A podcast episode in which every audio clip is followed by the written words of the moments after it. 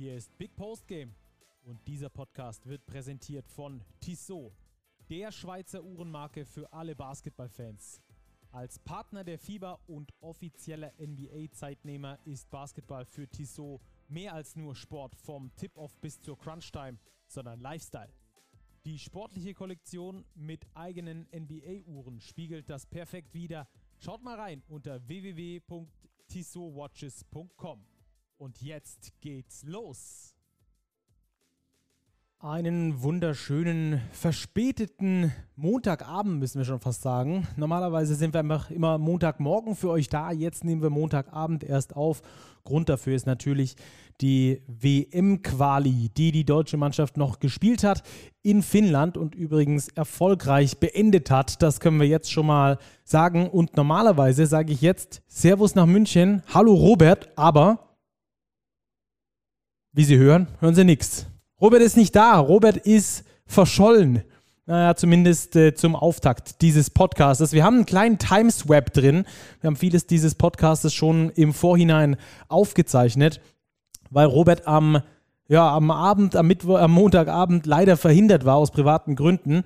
Also mache ich hier den Auftakt. Später haben wir ihn dann aber noch mit im Podcast. Er kam dann später noch mit dazu. Aber die Nationalmannschaftsgeschichte, die hört er jetzt nur von mir von Stacki. Aber schön, dass ihr mit dabei seid. Sportliches Willkommen an der Stelle. Und äh, wir wollen natürlich ein bisschen drüber sprechen, was war denn so alles los bei der WM-Quali, beim letzten Nationalmannschaftsfenster während der Regular Season. Und wir können sagen, es war sehr erfolgreich für die deutsche Mannschaft. Es ging nämlich nur noch darum, ob Deutschland den Gruppensieg erreicht oder doch Platz 2. Beides hätte auf jeden Fall zum Weiterkommen gereicht. Entsprechend hat dann Gordon Herbert auch eine Mannschaft nominiert, die eher an Jugend forscht erinnert, als wirklich eine, äh, mit der er dann schlussendlich auch äh, ja, ganz hoch hinaus wollte. Aber das Ziel war not natürlich trotzdem klar, dass er Tabellenplatz 1 erreichen wollte, auch wenn das in der weiteren Auslosung der Weltmeisterschaft, äh, der Weltmeisterschaftsgruppen dann keinen großen Unterschied mehr macht. Trotzdem bleibt festzuhalten, nach diesen beiden Spielen gegen Schweden, dass Deutschland in Frankfurt mit 73 zu 66 gewonnen hat und dann jetzt am Montagabend in Finnland mit 87 zu 81 ebenfalls gewonnen hat, dass Deutschland erstens Platz 1 belegt hat und zweitens, dass da eine sehr reife Mannschaft am Start war. Und das meine ich nicht mehr vom Zusammenspiel her, sondern eher von den Personalien. Denn diese WM-Quali zeigt uns, finde ich zumindest, dass der Unterbau in Deutschland so stark ist wie in wenig anderen Ländern. Das erkennt man einfach daran, dass wenn die Euroleague-Spieler mal rausgerechnet werden, zum Großteil zumindest, Joe Vogtmann war ja mit dabei, und äh, die NBA-Spieler auch rausgerechnet werden, dann kommen eben diese WM-Quali-Teams zustande in den allermeisten Fällen. Und da ist Deutschland dann doch eine Mannschaft, oder ein Land, das sehr, sehr breit aufgestellt ist, mit viel Talent ausgestattet ist, vor allem auf den jüngeren Positionen, auch wenn es jetzt wahrscheinlich darum ging, eher die Kaderpositionen 10, 11, 12 dann für die WM auszuspielen. Unter den Spielern, die dabei waren, bin ich trotzdem davon überzeugt, dass, dass die Breite im Talent eben in Deutschland äh, außerordentlich gut ist und dass das diese WM-Quali uns zeigt. Wir können ganz kurz auf die Spiele auch eingehen. Deutschland gegen Schweden. Das war ja dann am vergangenen Freitag schon das Spiel. Ähm, da haben die vielen Offensivrebounds vor allem dazu geführt, dass Deutschland am Schluss das Spiel gewinnen konnte mit 73, 66. Äh, vor allem äh, Jonas Richter aus Chemnitz hat da richtig überzeugt mit äh, 9 Punkten und 14 Rebounds maßgeblich dafür beige dazu beigetragen, dass die deutsche Nationalmannschaft dort siegreich war. Man hat natürlich an vielen Stellen gesehen, dass das ähm, kein eingespieltes Team ist, dass das ein Team ist, das natürlich ähm, ja schon drauf und dran ist, äh, über die Klasse zu kommen, ähm, über die individuelle Klasse zu kommen. Sie haben versucht, das ein oder andere Mal auch ähm, den Teambasketball in den Fokus zu rücken. Ähm, alles in allem ist das aber natürlich total schwer. In einer Mannschaft, in der du ab und zu mal unter der Saison zusammengewürfelt wirst, in allen möglichen Kombinationen und Konstellationen. Und von daher ähm, darf man da dann auch nicht äh, das äh, wunderbarste Basketballspiel erwarten. Es war mitunter schwer anzugucken, aber solange es erfolgreich ist, ist das, glaube ich, äh, alles in Ordnung. Genauso war es dann gegen Finnland auch. Das ist eine eingespieltere Mannschaft. Die Mannschaft kennt sich seit vielen Jahren. Die spielen auch ähm, ansonsten recht häufig in dieser Kombination. Die haben wenig Euroleague und wenig NBA-Spieler. Entsprechend kommt es dazu, dass die natürlich dann häufiger in der Konstellation zusammenspielen. Für die ging es eigentlich auch um nichts mehr. Und trotzdem haben die eine richtig gute Intensität auf den Platz gebracht. Übrigens die Schweden auch, ähm, sodass sich Deutschland in der ersten Halbzeit extrem schwer getan hat.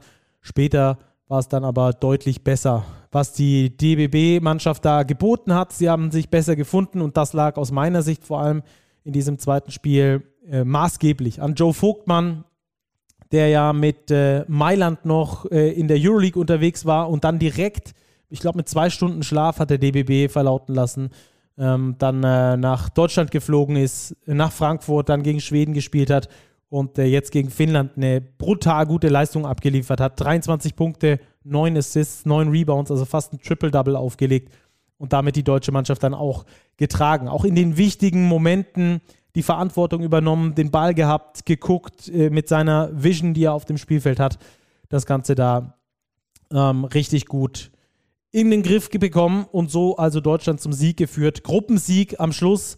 Äh, insgesamt zählen da ja zwölf Spiele rein, also äh, sechs aus der ersten Runde und äh, sechs aus der zweiten Qualifikationsrunde. Zehn davon haben die Deutschen gewonnen und darauf können sie wirklich stolz sein, vor allem äh, wenn wir da die Gegner angucken.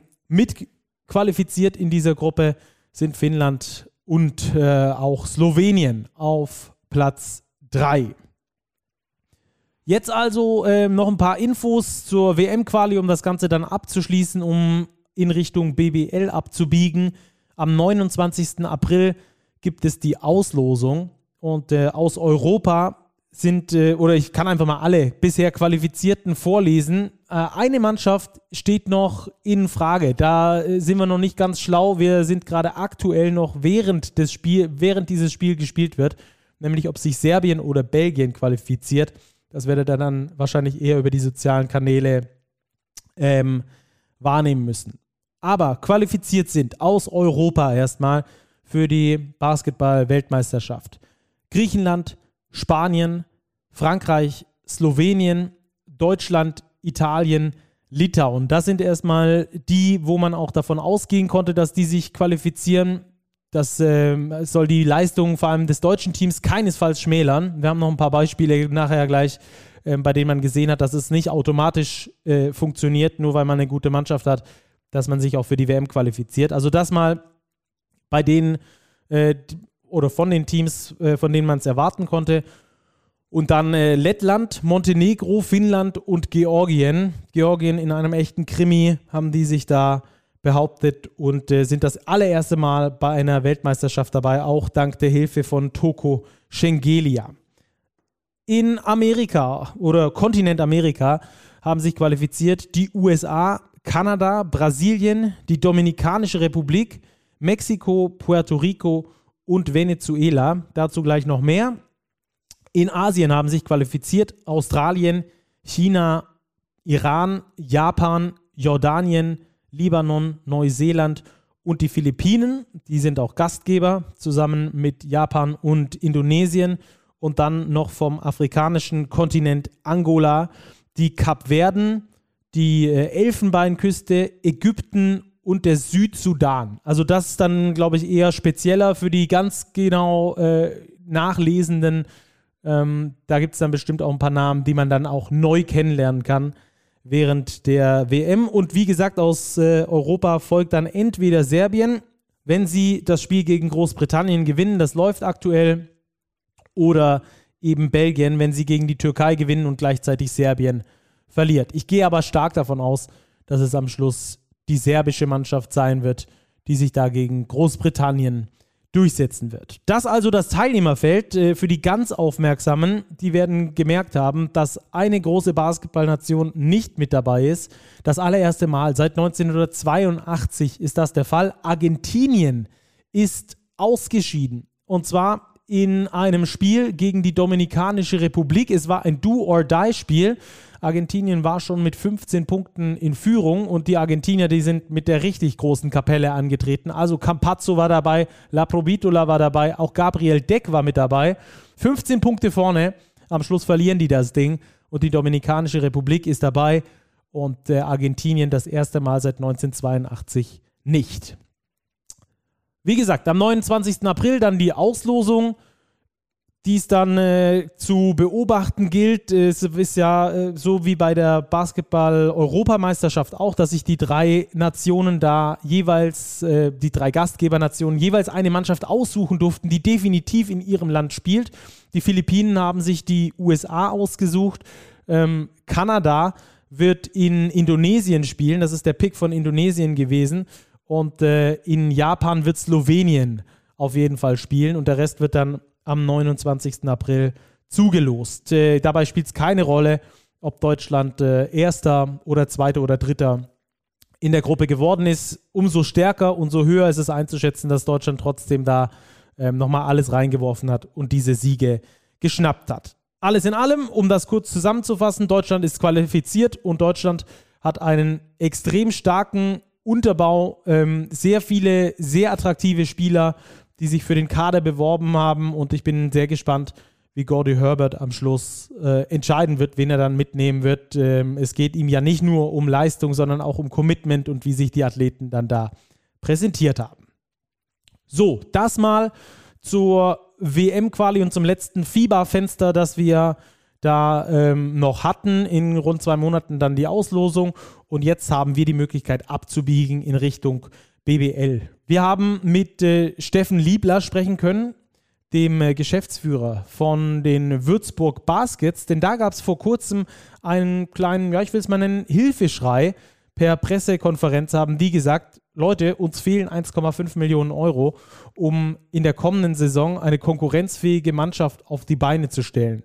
Wie es da ähm, mit den 1,5 Millionen Euro ist, ob die denen wirklich fehlen und ob die die bis zum 14. April bis zur ähm, Lizenzeinreichung oder der Unterlageneinreichung für die Lizenz für die kommende Saison, ob die ja die 1,5 Millionen Euro brauchen oder was ihnen dazu fehlt, das habe ich mit ihm besprochen und danach kommt dann auch äh, Robert noch mit ins Spiel. Der ist nämlich natürlich auch mit am Start. Da geben wir euch dann einen Ausblick, worum es jetzt geht für die Mannschaften. Wir haben sie in drei Kategorien eingeteilt, ähm, wofür, worum es jetzt geht für die Mannschaften, dann im Hinblick auf äh, das letzte Saisondrittel, bevor es dann in die Playoffs geht oder dann auch die Saison für den einen oder anderen schon vorbei ist. Und ganz zum Schluss gibt es dann noch die, die Tissot Overtime, die heute eine sehr traurige ist. Also, jetzt erstmal Steffen Liebler und danach geht's weiter.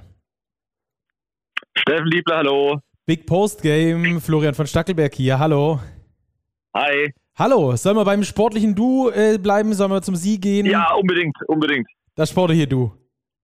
Ja. Wunderbar. Steffen, du bist schon direkt bei uns auf dem Soundpad. Robert ist leider nicht mit am Start, er ist gerade noch äh, auf äh, dem Zahnarztstuhl. Aber ich glaube, es passt, wenn du mit mir Vorlieb nimmst, oder? Na klaro. Wunderbar. Äh, Steffen, Fieber Break war erst. Äh, wie, wie sah dein Wochenende aus? Hattest du mal frei, mal durchatmen oder war vollgepackt mit Arbeit? In dem Fall, das letzte Wochenende zumindest, war bei mir wirklich mal durchatmen angesagt. Die Mannschaft hatte ja ein kleines Testspiel, aber äh, ich habe mir wirklich mal die Chance genutzt, um mal zumindest ein Wochenende äh, ohne Basketball zu verbringen. War wahrscheinlich das erste seit Saisonbeginn, oder? so kann man sagen, ja. ähm, ja, lass uns ein bisschen über das Sportliche sprechen. Ihr spielt aktuell eine tolle Saison, recht unkonventionellen Basketball. Wie, wie gefällt es dir, was du bisher siehst? Also die Ergebnisse gefallen, äh, gefallen mir sehr gut. Also äh, wir hatten ja ganz andere äh, Ziele eigentlich, als wir in die Saison gestartet sind. Und dann hat sich immer mehr so ein eigenwilliger Spielstil, äh, sag ich mal, der 90er, Anfang 2000er entwickelt. Aber hey, wenn wir damit erfolgreich sind, äh, nehmen wir den gerne mit. Ähm, ich denke, das ist so ein bisschen jetzt auch, haben wir uns einen Namen dadurch äh, ein bisschen gemacht, kann man sagen. Und äh, solange wir Spiele gewinnen, dann spiele ich lieber manchmal nicht so schön und gewinne, anstatt schön zu spielen und zu verlieren, äh, kann man so sagen. Also wir sind mit der, mit der bis jetzt sportlichen Leistung natürlich äh, überaus zufrieden. Ja, das kann ich mir gut vorstellen. Es geht äh, aktuell Richtung Playoffs, äh, wird sich jetzt zum Ende der Saison noch rausstellen, ob es dann tatsächlich auch schafft. Äh, auf jeden Fall sind euch landesweit die Daumen gedrückt. Ich habe jetzt von sehr, sehr vielen gehört, auch in Oldenburg beim Top 4 und von anderen, dass sie es sehr sympathisch finden, dieses kleine gallische Würzburger Dorf, ähm, das, da, das da gegen den Rest der Liga kämpft, so ein bisschen. Ähm, ich glaube. Ja, auf jeden Fall das Angst. Ja, ja, sorry, sorry. Kein, kein, kein, kein Problem. Das Schöne ist ja, dass wir nicht in die Playoffs müssen. Aber natürlich macht uns äh, da Spaß, die anderen ein bisschen zu ärgern, da oben mit äh, mitzumischen und auf jeden Fall wieder mal was, äh, ja, worum er spielt und auch äh, ähm, jetzt so in Mitte der Saison kann man sagen, definitiv auch so ein kleineres Ziel. Aber das Schöne ist mit dem, äh, mit der, mit dem Nebeneffekt, dass es eben kein Muss sein muss. Mhm. Ähm, diese unkonventionelle Spielweise habe ich sie genannt. Dieses unkonventionell insgesamt, das passt ja auch irgendwie zu eurer Herangehensweise so ein bisschen. Ihr versucht mit einem kleinen Standort, mutmaßlich der zweitkleinste Etat äh, ligaweit, trotzdem irgendwie Kontinuität zu schaffen. Also Cam Hunter ist da ein ziemlich gutes Beispiel. Der Coach, der einen mehrjährigen Vertrag äh, bekommen hat, äh, Felix Hoffmann sowieso, da brauchen wir gar nicht anfangen, der ist ja sowieso immer mit am Start. Ähm, das schließt ja. sich im Basketball aber eigentlich grundsätzlich aus, ein kleines Budget und gleichzeitig diese Kontinuität zu haben. Wieso schafft ihr das trotzdem? Ja, ähm, es ist natürlich von, von allen, glaube ich, ein großes Ziel, äh, so Identifikationsfiguren zu schaffen und dann natürlich auch äh, zu, äh, zu halten. Es ist natürlich mit dem äh, Cam Handel hervorragend gelungen, weil das halt wirklich so ein ja, äh, äh, guter Treffer war beim Recruiting. Ne? Da hat er wirklich, äh, ich glaube, gar keiner auf dem Schirm gehabt. Er hat ja nicht mal irgendwie College-Basketball auf, auf höherem Niveau aufmerksam auf sich gemacht habe uns der Pro B für, äh, also wirklich für Taschengeld, sage ich mal, angefangen. Und dann, das ist ja wirklich so ein bisschen so die, die Traummärchen-Story, so wirklich von, von ganz unten sich dann nach ganz oben gekämpft und jetzt einer der, sicherlich der, der Leistungsträger oder auch einer wahrscheinlich der, der, ja, äh, Spieler, der am meisten sich in diesem Jahr in der BBL äh, auf sich aufmerksam äh, macht. Dass wir mit dem Felix natürlich jemanden haben, der jetzt seit, seit vielen Jahren in Würzburg ist oder als Würzburger bei uns ist und einfach die äh, Rolle äh, ähm, perfekt ausfüllt aus, aus vielerlei Hinsicht. Einmal als Führungsspieler und Leader ähm, äh, äh, ähm, auf dem Feld, aber auch abseits des Feldes, äh, jetzt auch als noch mit schon recht deutlichem Abstand auch der älteste äh, Mann im Kader. Äh, ist natürlich so, äh, ähm, so richtig gute Geschichte, die der Basketball auch bei uns ein bisschen ausmacht. Das wäre jetzt eben dann schon den nächsten mit dabei haben mit Julius Böhmer, der jetzt auch schon sein zweites, drittes Jahr in der BBL mit dabei ist und immer, immer eine größere Rolle bekommt. Äh, wir natürlich, dass es auch ein bisschen länger noch in Würzburg äh, so sein wird. Ähm, aber klar, jetzt haben sich dieses Jahr so viele Spieler auf, auf sich aufmerksam gemacht. Das wird natürlich dann tough, äh, äh, da sage ich mal, vor die Leistungsträger äh, zu halten. Da muss man, glaube ich, kein Geheimnis draus, äh, draus machen, auch wenn wir sie gerne halten würden, wird es ziemlich schwierig. Aber ich denke, man kann stolz sein, dass wir da doch äh, ein paar Gesichter über viele Jahre jetzt ähm, aus No-Name-Spielern zu, zu wirklich ähm, äh, äh gereiften BWL-Spielern äh, entwickeln konnten und ähm, wollen wir natürlich auch dann weiterhin vielleicht auch wieder von neuem tun. Ja. Ähm, wie habt ihr es äh, bei euch, oder fangen wir da an, äh, bei euch muss es ja irgendwas mehr geben als das Budget allein. Also der monetäre Bereich kann jetzt nicht die allergrößte Rolle spielen, wenn wir da euch einordnen, äh, wo ihr ungefähr seid. Ähm, was, was ist es denn, ja. was in Würzburg ähm, noch, noch mehr da ist als Geld? Was könnte denn den Profis geben? Vor allem ist es, ist es diese Entwicklungsfähigkeit oder diese Entwicklungsmöglichkeiten, die sie an anderen Standorten nicht haben? Weil irgendwas muss es ja sein, warum die Spieler trotzdem zu euch kommen. Vielleicht ein Mix aus ein paar Komponenten. Ich meine, dass der Trainer, äh, äh, glaube ich, Spiele entwickeln kann, ähm, ist, ist glaube ich, äh, äh, kein großes Geheimnis. Ich glaube, bei dem haben schon wirklich viele angefangen und danach auch große Verträge gemacht oder auch große Karrieren gestartet. Also er sieht es sich wirklich auch teilweise als Projekte und auch das ist so seine, seine Aufgabe, da zu lehren und zu coachen und eben nicht nur, nur die, äh, die äh, fertigen Spieler zu nehmen, sondern wirklich in Ligen zu gucken, wo vielleicht äh, nicht so viele hinschauen ähm, und da einen gewissen Blick für das äh, Talent zu haben. Aber ich glaube auch, dass wir allgemein hier einen ziemlich guten Ruf haben, äh, so mit der Betreuung der Mannschaft allgemein. Also ich glaube, erstens, Würzburg ist eine sehr lebenswerte Stadt. Ich glaube, da fühlt sich jeder Spieler hier wohl. Aber ich glaube, wir schaffen es auch, dass die äh, Spieler sich wirklich auf den Basketball konzentrieren können, sich nicht mit viel mit anderen Problemchen äh, ähm, äh, rumärgern müssen. Ähm, also ich glaube, das ist so eine, einfach so eine Rundumbetreuung, wo ich glaube, den Spielern äh, gut gefällt und es vielleicht auch sich ein bisschen äh, rumspricht. Und äh, das wird ein Mix aus vielerlei Hinsicht sein. Ich glaube, mit unserer äh, kleinen Office-Truppe hier in Würzburg äh, schaffen wir es, dass da alle sich hier sehr herzlich aufgenommen fühlen, dass die Spieler hier ein familiäres Umfeld äh, äh haben. Ähm, wobei wir auch beim Recruiting natürlich auch auf, auf wirklich sehr, sehr viel auf Charakter und äh, Verhalten äh, achten, äh, dass da eben auch wirklich eine Mannschaft äh, zusammenkommt, die, äh, die Spaß miteinander hat. Und ich glaube auch, das äh, macht dann am Ende des Tages irgendwie so das Gesamtbild dann aus. Du hast den Coach als eines der Elemente angesprochen, hat ja letztes Jahr übernommen äh, von Dennis Wucherer während der Saison. Da haben wir schon gesagt, hm, ob das was wird, weil Sascha Filipowski durchaus ein Coach ist mit äh, europäischem Renommee. Ähm, jetzt, kam der, jetzt kam der zu euch mit einem, hat dann sogar im Anschluss einen mehrjährigen Vertrag unterschrieben. Der wird schon gewusst haben, dass das Geld in Würzburg nicht auf der Straße liegt. Wie habt ihr ihn denn äh, zu euch geholt und vor allem auch überzeugt, dass er da mehrjährig unterschreibt? Ja, also ähm, der, der, der, der Name kam ja vom Crescio Loncha so ins, ins Spiel gebracht. Äh, das war einer von zwei, mit denen wir uns intensiv beschäftigt haben. Und da haben wir dann äh, damals auch den Videocall äh, mit dem Sascha gehabt. Und ich habe wirklich auch versucht, ganz, ganz klar von vornherein zu sagen, Sascha, äh, äh, dich würde in Würzburg das und das und das, äh, dass da jetzt eben nicht jetzt irgendwie Überraschungen oder sowas dann äh, kommen und er da große Dinge erwartet, äh, zwecks Thema Nachverpflichtungen und, äh, und Co. Und ich habe ihn auch gefragt, Mensch, Sascha, was, was willst du jetzt hier im, im, ja, es ist schön hier, ne, aber was willst du hier in Würzburg, wenn du vorher bei Partizan Belgrad warst, bei Monaco warst und, äh, und sonst wo schon, schon warst?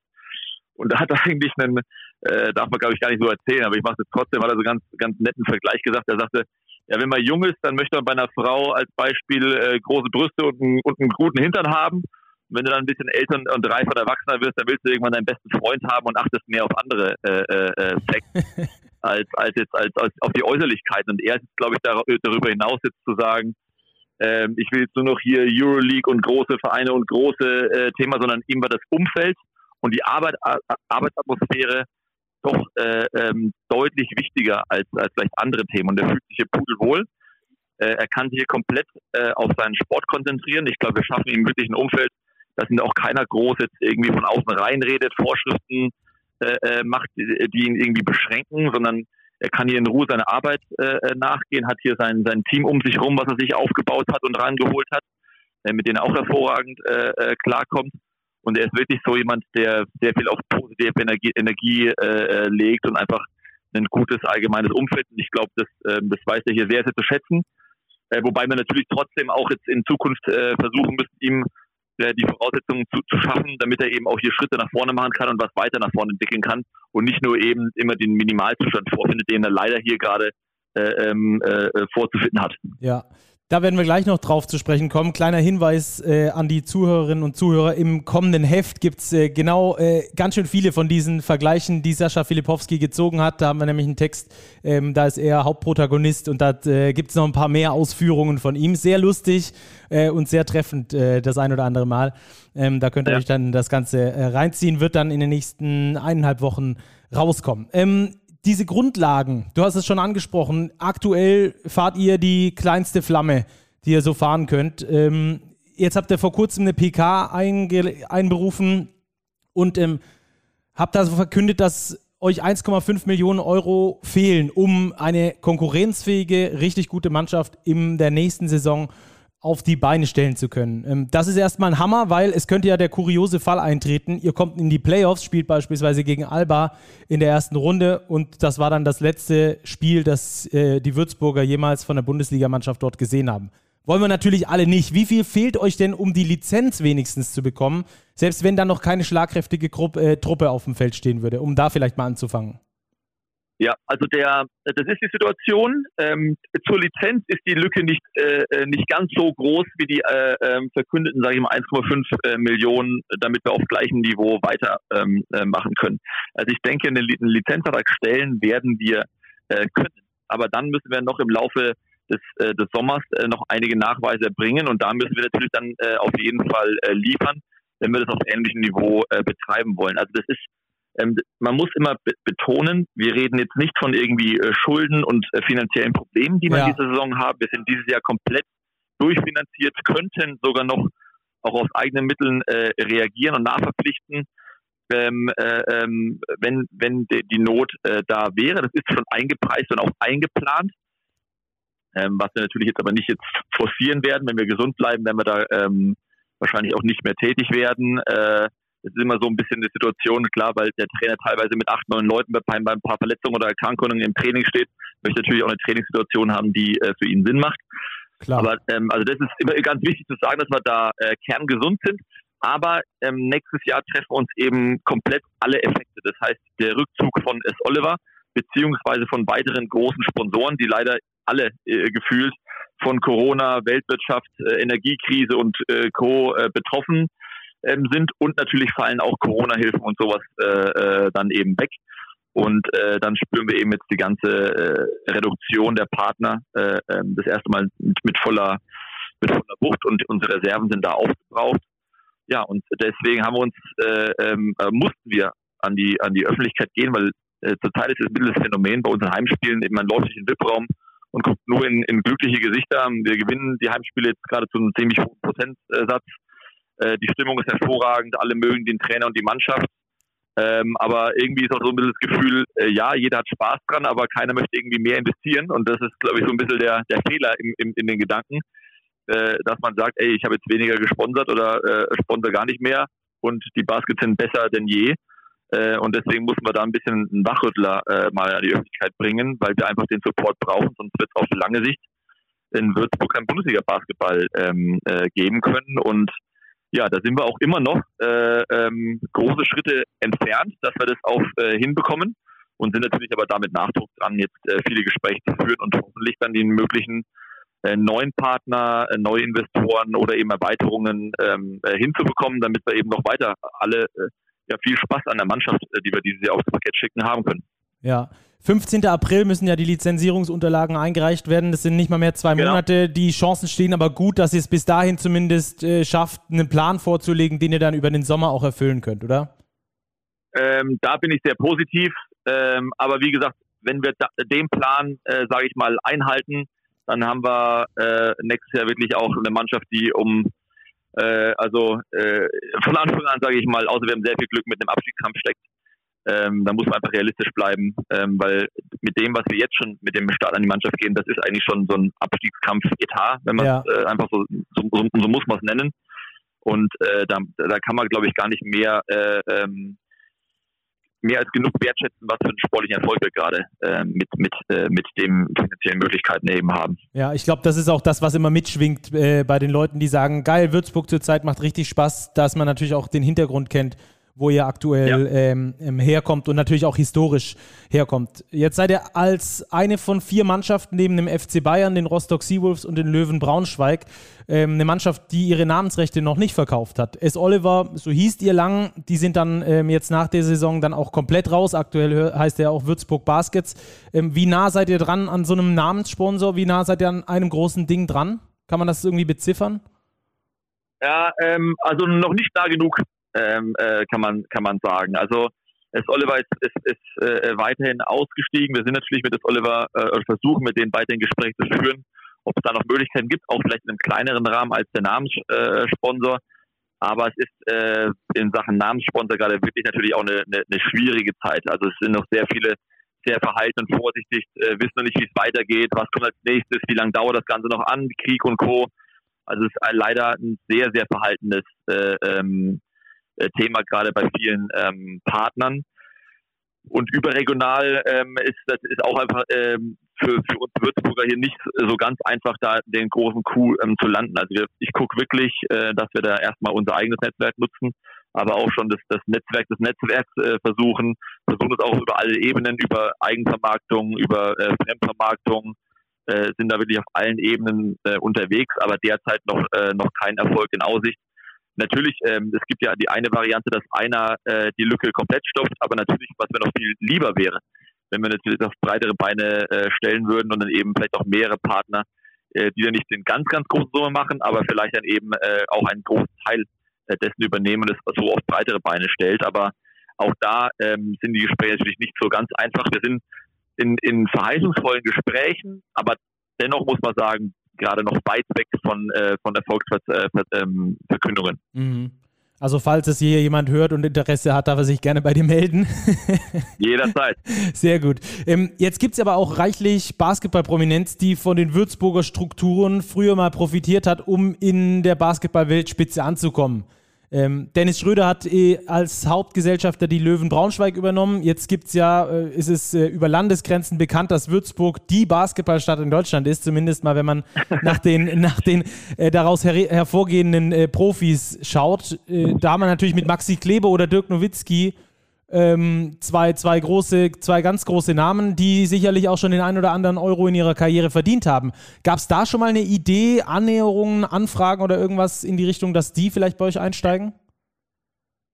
Ich meine, Ideen gibt es ja im Kopf äh, immer ähm, viele, aber ähm, ich glaube, das ist, muss man auch ein bisschen immer realistisch äh, bleiben. Ich meine, der Maxi, äh, das ist ein Freund von mir, ein Kumpel. Äh, äh, ne, wenn wir hier äh, in Würzburg zu Besuch ist, dann, dann, dann sehen wir uns schon des Öfteren und äh, ähm, äh, haben auch eine gute Zeit zusammen, aber das ist jetzt nicht irgendwie der Anspruch zu sagen, Maxi, du musst jetzt hier den Würzburger Basketball finanzieren oder ähnliches. Ich glaube, wenn die Zeit gekommen ist, ähm, äh, äh wird der Maxi äh, äh, sich bestimmt in irgendeiner Art und Weise hier engagieren. Äh, das muss ja gar nicht immer monetär sein, gibt ja auch viele andere äh, Wege. Ähm, beim Dirk ist es so, ja, der, der, der, der Papa Nowitzki ist bei jedem Heimspiel da und schaut sich alles immer an und äh, verfolgt es auch, glaube ich, aber da ist dann doch eher ähm, äh, die Distanz noch etwas größer als, als beim, beim Maxi an sich. Ähm, ich würde mal so sagen, bevor hier alle Türen zu sind, äh, äh sind äh, gehen, würden wir da auch nochmal das äh, äh, tiefer gehende Gespräch vielleicht versuchen zu führen. Aber ich sag mal, da unsere ähm, Prioritäten oder unsere Zielsetzungen sind da eher auf, auf andere Ebene. Okay. Vielleicht gibt es ja dann irgendwann anstatt der Tech-Take Arena mal eine Maxi Kleber Arena oder eine Dirk Nowitzki Arena. Da geht es ja auch noch drum in Würzburg. Aktuell habt ihr eine 3000 äh, Zuschauer fassende Arena, knapp 3000 Zuschauer fassende Arena. 4000 müssen es irgendwann sein. Ähm, was sind da genau. die Pläne? Wie geht es da voran aktuell bei euch? Das ist ja schon seit Jahren ein Thema in Würzburg. Absolut. Ich glaube, wenn Corona nur ein oder zwei Monate später gekommen wäre, dann wäre das Ganze schon äh, erledigt, äh, kann man fast sagen. Da waren die Verträge alle kurz vor Unterschrift mit äh, Betreibern, Investoren und, und Co. Und jetzt ist natürlich alles durch die Situation so ein bisschen auf, auf ja, zum zu stehen gekommen, äh, was natürlich auch klar ist, äh, Thema Baukosten, Zinsen, äh, äh Lieferzeiten, Angeboterstellungen und, und, und Co. Ähm, aber das, das, ich meine, die Planungen sind sehr weit fortgeschritten. Wir haben alles in der Schublade, beziehungsweise die Projektgesellschaft alles in der Schublade. Und ich denke, dass jetzt auch hoffentlich dann wieder in, in naher Zukunft bessere Zeiten kommen, dass da auch wieder die Pläne aus den aus den Schreibtischen rausgeholt werden und da es dann äh, wirklich konkret weiter äh, ähm, geplant äh, wird. Weil äh, Fakt ist, mit der, mit der Halle werden wir nicht konkurrenzfähig sein. Das ist ja ein, ein weiterer Baustein. Und wenn wir unseren Etat signifikant steigern wollen, wird es nur mit großer Halle gehen, weil wir auch die Zuschauereinnahmen einfach äh, äh, brauchen und natürlich auch viel mehr Vermarktungsflächen, die wir jetzt in der alten äh, Tech Arena äh, zur Verfügung haben.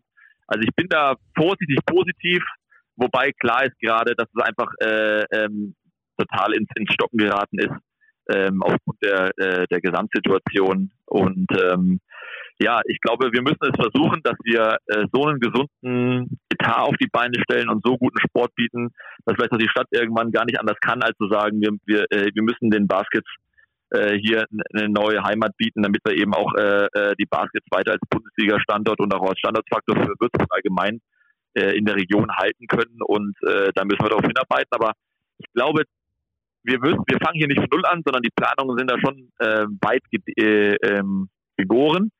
Ähm, aber das Finalisieren, äh, da, da hapert eben noch ein bisschen ähm, und ist sicherlich derzeit kein leichtes, aber glaube, vorsichtig positiv darf man auch trotzdem noch da in die, in die Zukunft blicken. Ja. Hilft euch dabei irgendwie dieses Triple-Double-Themenpapier, das die BBL rausgebracht hat, dass die Clubs ähm, so ein bisschen, ja, in Anführungsstrichen unter Druck setzt, aber was auch natürlich als Druckmittel dann an die Städte weitergegeben werden kann, um zu sagen, hey, wenn wir hier weiterhin auch in zehn Jahren noch spielen wollen, dann bitte setzt mal um. Wir brauchen das. Wir haben das hier jetzt schwarz auf weiß also ich meine, das sind, das sind die Schritte, ja, die die, die Liga gehen muss, wenn sie da weiter nach vorne äh, äh, möchte. Ne? Und da wir auch schon im Thema Halle äh, ähm, vorangeschritten sind, ähm, und das ist, ist es, glaube ich, auch nochmal so ein bisschen ein weiterer Hinweis an die Stadt und an, an die Region zu sagen, hey, äh, lasst uns das umsetzen, lasst uns machen, weil es geht, ja immer nicht nur um Basketball, sondern es geht ja auch darum, dass die Region allgemein eine Multifunktionsarena in, äh, äh braucht. Es gibt bei uns das nächste Frankfurt, Bamberg und Nürnberg.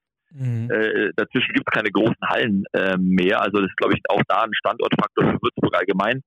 Ähm, sicherlich, die, die äh, Regularien äh, wurden natürlich auch von uns an die Kommunen äh, weitergeleitet. äh, sind auch auf dem Tisch und wir hoffen, dass das eben auch den nötigen Nachdruck bringt, um zu sagen, hey, lasst uns das umsetzen, lasst uns das machen, damit, wenn wir hier weiter Sport in Würzburg haben wollen. Ja. Ähm, zum Abschluss, äh, wie, wie schwer, also äh, euch fällt es scheinbar gar nicht schwer, deswegen vielleicht die Frage umformuliert, ähm, wie, wie machst du das, dass du aktuell diese schwere finanzielle Lage mit all den Unwägbarkeiten so gut von der sportlichen trennen kannst, dass die Mannschaft so performen kann? Wie macht ihr das? Das ist ja nicht selbstverständlich. Ja, und also die, die, die Spieler sollen sich auf Sport konzentrieren. Das ist, glaube ich, das Aller, Allerwichtigste. das sagt man äh, aber überall, ne? Aber es klappt nur an manchen ja, Standorten. Ist, äh, das ist so. Und ich, und ich glaube, äh, und äh, die Spieler müssen sich um nichts äh, erstmal Sorgen machen. Die bekommen dieses Jahr äh, definitiv ihr Gehalt. Äh, also bei uns hat noch nie jemand sein Gehalt nicht pünktlich bekommen. Äh, in den ganzen zwölf Jahren, in denen ich jetzt äh, da bin, hat noch nie jemand sein Gehalt nicht pünktlich bekommen. Und äh, ähm, das heißt, äh, die können sich aufs Basketball konzentrieren. Die haben eine, ein sehr schönes Trainingszentrum. Ich glaube, die, die Gegebenheiten hier sind, wie vorhin angesprochen, auch ähm, wunderbar. Und das andere sind unsere Hausaufgaben, die wir machen müssen. Und ähm, am Ende des Tages äh, wird es so sein, es wird eine Entscheidung der Region sein müssen, wollen sie Basketball äh, in der Bundesliga oder nicht, wollen sie investieren oder eben nicht. Und ähm, ich sehe das natürlich schon mit, mit einerseits und Besorgnis, aber äh, gleichzeitig versuche ich auch die, den sportlichen Erfolg hier mitzunehmen, weil es eben jetzt nicht irgendwie auch kurzfristig angelegter sportlicher Erfolg ist, sondern eher solide, ähm, da wir, wie gesagt, jetzt nicht irgendwie irgendwelche Experimente finanziell unternommen haben, die uns dann in, in eine unruhige Zukunft äh, äh, bringen, sondern bei uns muss man den, äh, müssen wir den Minimal, äh, Minimalzustand, den wir jetzt gerade haben, der muss weiterfinanziert werden.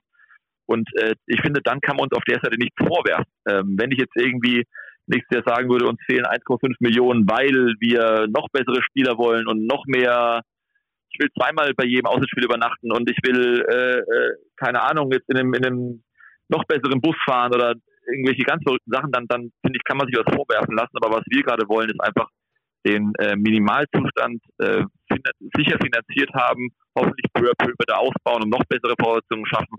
Und äh, deswegen sage ich mal, ähm, kann man kann man trotzdem mit einem guten Gefühl sein, dass wir ein kerngesunder Club sind, der hoffentlich äh, der hoffentlich Investoren und Unterstützer findet, äh, äh, die das solide weitermachen wollen, äh, weil sie sich irgendwie auf keine ähm, Spinnereien oder sowas einlassen. Und ich denke, da kann man das zumindest mit einem guten Gefühl äh, auch so kommunizieren. Ja, das stimmt. Das stimmt. Da, dies, da, sind auf jeden Fall die Daumen gedrückt. Ähm, ich glaube auch, dass der sportliche Erfolg aktuell nochmal ein zusätzliches Argument ist, um, um auf die Sponsoren zuzugehen, oder? Das hilft natürlich immer. Ja, okay. Dann drücken wir weiterhin die Daumen, dass es genauso bleibt und dass ihr es in die Playoffs schafft. Das wäre auf jeden Fall die Überraschung und die Geschichte der Bundesliga. Vielen Dank für deine Zeit, Steffen. danke dir auch, ne? Mach's gut. Mach's gut, bis bald. Ciao. Jo, bis bald. Ciao, ciao. So, das war also Steffen Liebler, den wir da im Interview hatten. Und ähm, jetzt haben wir jemand anderen dabei. Es ist kein Gast, es ist der Co-Host. Robert, grüße dich. Stacki, sorry für die Verspätung, aber ja, es ist mir eine Freude. Bin bereit, ja, um jetzt hier gut. einzusteigen. Sehr gut. Ähm, das R rollst du jetzt noch mehr, oder? Hat er ein paar Zähne rausgemacht, der Zahnarzt? Ja, noch hat er keine Zähne rausgemacht, noch sind alle drin, aber es gab natürlich äh, weitere Termine. Ich glaube, ohne die kommt man beim normalen Zahnarztbesucher nicht raus. Sehr gut. Aber schön, dass du jetzt mit dabei bist ähm, und mich hier unterstützt noch in der weiteren Folge. Wir sind ja gerade erst mal in der Hälfte angekommen. Ich habe gerade mit Steffen Liebler telefoniert. War ein sehr interessantes Telefonat, wo er Ausblicke gegeben hat, was gerade so los ist bei den Würzburg Baskets und äh, wo es da auch, ähm, ich sag mal, von den Rahmenbedingungen hingeht. Und das bringt uns eigentlich auf eine ganz gute Straße, denn wir wollen jetzt nach diesem Fieberbreak natürlich hingucken, wo geht's hin für die Teams nach diesem Fieberbreak im letzten, ja, fast Drittel der Saison, ein bisschen mehr als ein Drittel ist noch zu spielen, bis dann die Playoffs anstehen. Und ähm, ich würde sagen, wir, wir gehen einfach mal so lose drei Gruppen durch, oder? Ja, so wie sich die Tabelle eben auch darstellt. Ich glaube, wir haben schon so eine gewisse Dreiklassengesellschaft von den Top 4, die aktuell ja oben stehen, dann ein sehr, sehr breit gefächertes Mittelfeld, wo es sicher ein Hauen und Stechen um die Playoff-Plätze geben wird das dann fließend übergeht irgendwie in den Abstiegskampf. Also auch da ist noch nicht so klar, welches Team rutscht unten rein, wer kann sich relativ früh retten. Also da haben wir schon diese drei Gruppen, die teilweise auch ineinander übergehen. Ja, da wollen wir jetzt drauf eingehen. Wir wollen also die Abstiegskandidaten beziehungsweise die, die noch gefährdet sind, was den Abstieg angeht, einmal äh, kategorisieren, dann ein bisschen einen Ausblick geben, auf was es da jetzt in den nächsten äh, Wochen ankommen wird. Dann natürlich dieses breite Mittelfeld, von dem Robert gesprochen hat und ganz oben auch, wie sich das da sortiert und was das dann auch für die Playoffs bedeuten könnte. Von daher Robert, wollen wir gleich loslegen. Ganz unten, Medi Bayreuth, die Fraport Skyliners, die sind äh, auf den Plätzen 17 und 18 aktuell. Medi mit erst drei Siegen aus 20 Spielen. Dann kommen die Frankfurter zusammen mit den Braunschweigern mit fünf Siegen. Wir haben dann noch Heidelberg mit in diese Kategorie gesteckt. Die sind auf Platz 15, auf 14 die Hakro Merlins Kreisheim und auf Platz 13 die Veolia Towers Hamburg, genauso wie den MBC auf Platz 12. Die liegen aktuell drei Siege vor den Abstiegsrängen. Ähm, diese Einteilung, ich glaube, die sechs Teams, sieben Teams machen diese zwei Plätze unter sich aus. Ja, wobei ich glaube, dass die Gruppe sich relativ schnell ausdünnen wird. Ähm, wenn wir bedenken, dass der MBC und die Hamburg Towers ja schon acht Siege auf dem Konto haben und wenn wir in die Vergangenheit schauen, Stacki, dann wissen wir, dass die letzten Jahre eigentlich immer neun, zehn, elf Siege eigentlich auf jeden Fall gereicht haben. Und der MBC und die Towers stehen eben schon bei derer acht, haben noch 14 bzw. 13 Spiele zu gehen. Also da müsste es schon mit dem Teufel zugehen, wenn die nicht noch zwei, drei, vier oder sogar mehr Spiele gewinnen würden. Ganz eng, glaube ich, wird es einfach für das untere Trio aktuell Bayreuth, Frankfurt und Braunschweig. Also meine persönliche Meinung ist, ähm, zwei von diesen drei wird es am Ende erwischen. Ja, ähm, wir haben genauer recherchiert und haben äh, festgestellt, dass äh, zum Beispiel im Jahr 2017, 2018 sieben Siege plus der direkte Vergleich äh, inbegriffen da schon ausgereicht haben, am Schluss das Ding zu gewinnen, äh, beziehungsweise in der Liga zu bleiben. zu gewinnen, ja, so richtig viel hat man dann nicht gewonnen, außer dass man halt in der Liga bleibt und nicht absteigt. Ähm, aber es gab auch schon äh, Jahre, beispielsweise 2014, 2015, da haben elf Siege gereicht äh, zum Klassenerhalt. Also elf Siege ist, glaube ich, so das, ähm, die, die, wie, wie, im Fußball heißt das immer die 40-Punkte-Marke. Also unter, mit, mit 40 Punkten ist noch jemand, nie jemand abgestiegen. Und ich glaube, so können wir das mit dem Basketball sagen. Wenn du elf Siege holst, dann hast du fast eine Siegesquote von 33 Prozent. Da stehen aktuell die MLP Academics auf Platz 15. Das würde gut reichen. Ja, und vor allem, wenn wir jetzt mal auf die Hinter, dann Plätze eben schauen mit Bayreuth, mit Frankfurt. Um auf 10 oder 11 zu kommen, müsste jetzt beispielsweise Medi Bayreuth ähm, acht Spiele noch gewinnen, der verbleibenden 14. Und sie haben aus den ersten 20 nur drei geholt. Also das, glaube ich, wird wirklich schwer. Auch die Frankfurter 13 Spiele noch zu absolvieren. Ob die da wirklich fünf oder sechs holen, wage ich zumindest zu bezweifeln. Also das, glaube ich, ähm, könnte ganz eng werden. Ich glaube, dass na, wahrscheinlich sogar neun am, am, Schluss, zehn vielleicht reichen würden. Ich glaube, dass es ein ganz ein enges Rennen um Platz 17 geben wird. Ich glaube, dass Medi Bayreuth, vor allem wenn man deren Spielplan mal anschaut im ähm, kommenden Monat im März, das wird schon knüppeldick. Da geht's jetzt nach Ludwigsburg gegen die Bayern, nach Würzburg und gegen Oldenburg. Also der März, glaube ich, wird für Medi schon wirklich richtungsweisend. Mhm. Ähm, ganz interessant wird's ja, würde es ja werden, wenn äh, Medi Bayreuth auf Platz 18 landet, Frankfurt auf Platz 17, weil dann hätte man nämlich äh, ziemlich sicher zumindest, dass sich Medi Bayreuth keine Wildcard leisten könnte. Dann hätte man zwei definitive Absteiger und ähm, wenn dann das äh, wie in den letzten Jahren aus der Pro A, wobei es dann ein bisschen mehr ähm, Teams gibt, die da mithalten, die da aufsteigen wollen, ähm, aber wenn es diese äh, Teams dann nicht bis ins Finale schaffen in der Pro A, dann bin ich mal wirklich gespannt, was dann die BBL macht. Ob es dann mit 17 Teams weitergeht, ob es dann vielleicht ähm, eine Wildcard gibt, die von irgendwem gekauft werden kann. Ich glaube, da sind die Regularien relativ streng. Trotzdem wird das, glaube ich, ein ganz interessanter Punkt werden. Ja, auf jeden Fall. Also die Frankfurter sind ja bezüglich einer weiteren Wildcard definitiv aus der Verlosung draußen. Genau. Sollten sie nochmal einen Abstiegsplatz belegen. Also das verschärft diese ganze Situation nochmal enorm. Ja, äh, lass uns ganz kurz noch auf die Teams davor gucken. Ähm, ich finde aktuell die Basketball-Löwen Braunschweig in deutlich aufsteigender Form zu dem, wie wir sie äh, zu Saisonbeginn gesehen haben, weil sie eben ein breiteres Personal haben, weil sie gut nachgebessert haben. Auch wenn sie da jetzt am vergangenen Spieltag, also am letzten BBL-Spiel, wo sie gespielt haben, deutlich gegen die Rostock Seawolves verloren haben. Aber davor in Ludwigsburg dieses knappe Ding Davor ähm, gegen den MBC, ja, war dann auch schon deutlich, aber irgendwie so vom Gefühl her ist Braunschweig aktuell eher aufstrebend. Für mich ist Frankfurt ähm, vielleicht leicht aufstrebend oder so, so gleichbleibend. Medi Bayreuth, da sehe ich irgendwie nicht so richtig den, den, den, den Impuls, dass es da besser werden könnte. Mhm. Genauso sehe ich es auch. Ähm, die Braunschweiger haben aber eben auch einen ganz harten März vor sich. Sie spielen gegen Chemnitz, Oldenburg, die Bayern und das direkte Duell gegen Heidelberg. Das könnte wieder mal so ein Schlüsselspiel werden gegen den direkten Tabellennachbarn aktuell da vielleicht aufschließen zu können. Vielleicht gelingt es ihnen auch in eigener Halle ähm, mal einen Großen zu schlagen, wie die Bayern, oder eben in Oldenburg zu gewinnen. Aber ich glaube, die, die Braunschweiger sind schon, wie du sagst, auf dem aufsteigenden Ast, aber sie werden auch bis zum Schluss ähm, kämpfen müssen.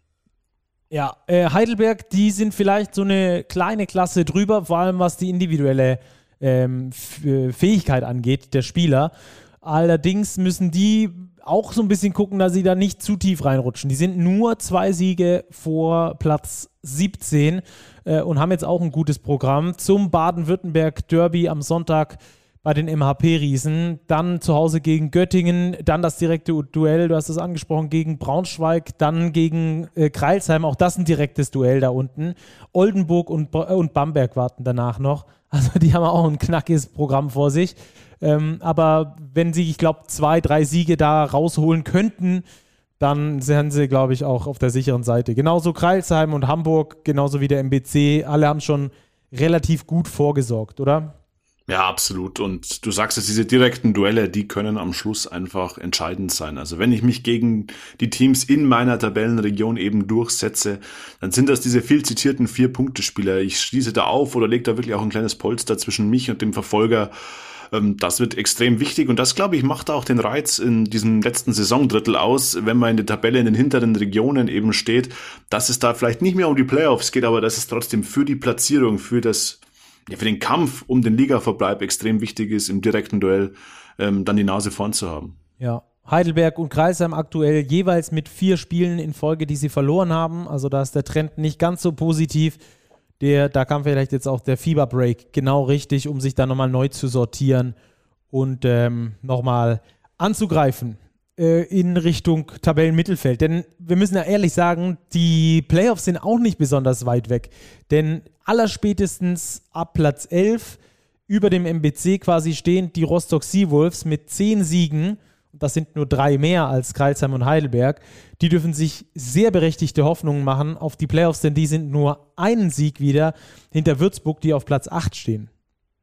Ja, absolut. Und sie sind nur zwei Siege hinter Ludwigsburg, die auf Platz 6 stehen. Also die Playoff-Plätze 5, 6, 7 und 8, die glaube ich, die werden extrem hart umkämpft sein. Und ich glaube, wir werden hier ein Rennen sehen, das sich bis zum letzten Spieltag hinzieht, weil wir haben da aktuell die Göttinger, die immer noch ihre gute Form bestätigen. Ludwigsburg jetzt auch wieder vor der Länderspielpause auf dem aufsteigenden Ast gewesen. Dafür die Chemnitzer ein bisschen geschwächelt.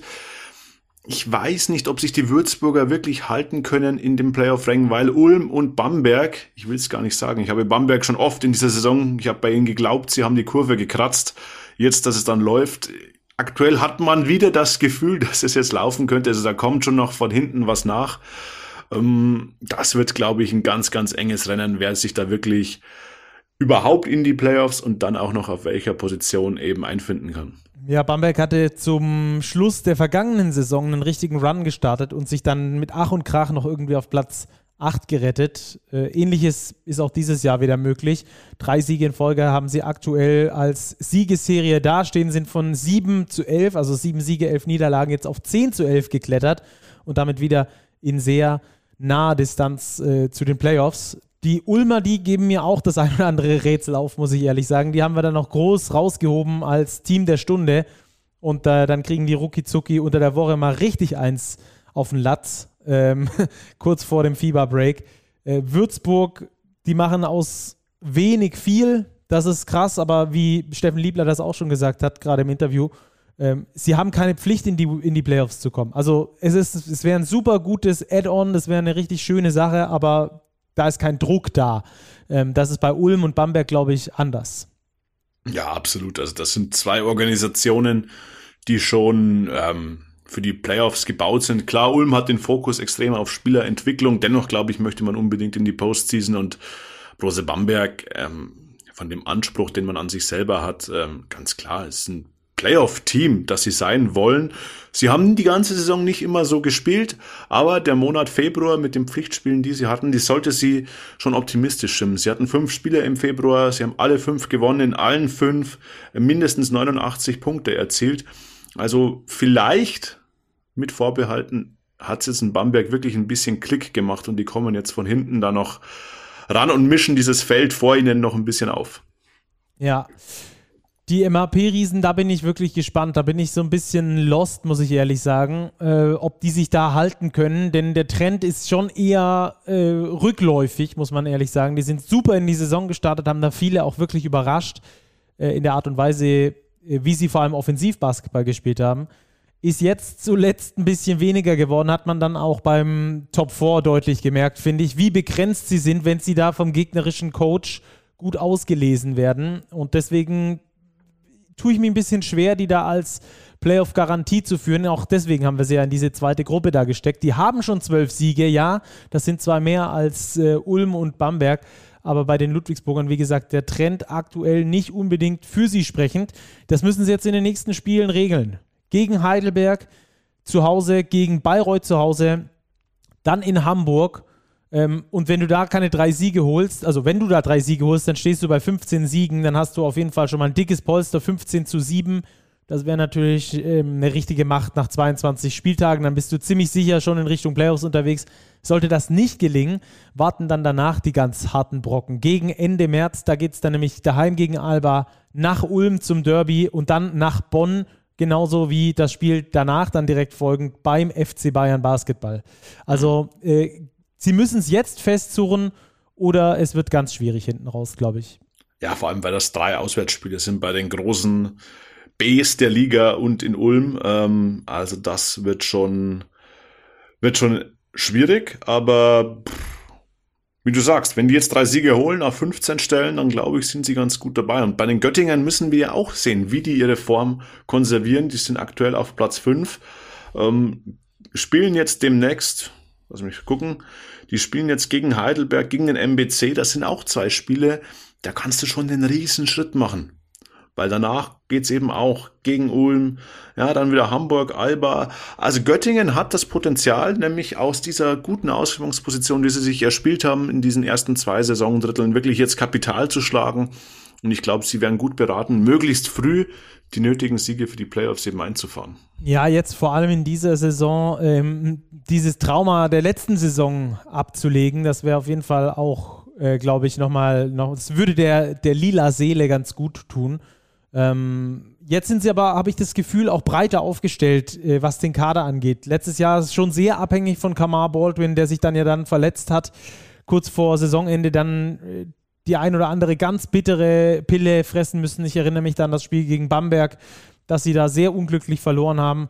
Und am Schluss ist ihnen so das Playoff-Ticket aus den Händen geglitten. Ich glaube, dieses Trauma können sie in dieser Saison ähm, gerade durch den breiter aufgestellten Kader durchaus ähm, wettmachen und sich damit dann für die, für die Playoffs qualifizieren. Das äh, würde man da auf jeden Fall den Göttingern wünschen, weil das ist auch eine der Überraschungen der Saison, für mich zumindest.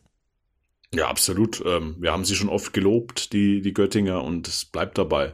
Also sie stehen auch, man darf ja nicht sagen, wir haben sie jetzt in das Feld der Playoff-Aspiranten eingruppiert. Man darf aber nicht vergessen, um vielleicht auch überleiten zur ersten Gruppe. Sie stehen gleich auf mit den EWE e Baskets Oldenburg auf Platz 4. Also die haben auch nur eine Bilanz von 13-7 und davor die Bayern mit 14 zu 6 auch nur in Anführungszeichen einen Sieg mehr. Also die Göttinger haben auch Tuchfüllung zu den Heimrechtsplätzen in den Playoffs. Das darf man auch nicht vergessen, auch wenn das vielleicht nicht der Anspruch ist.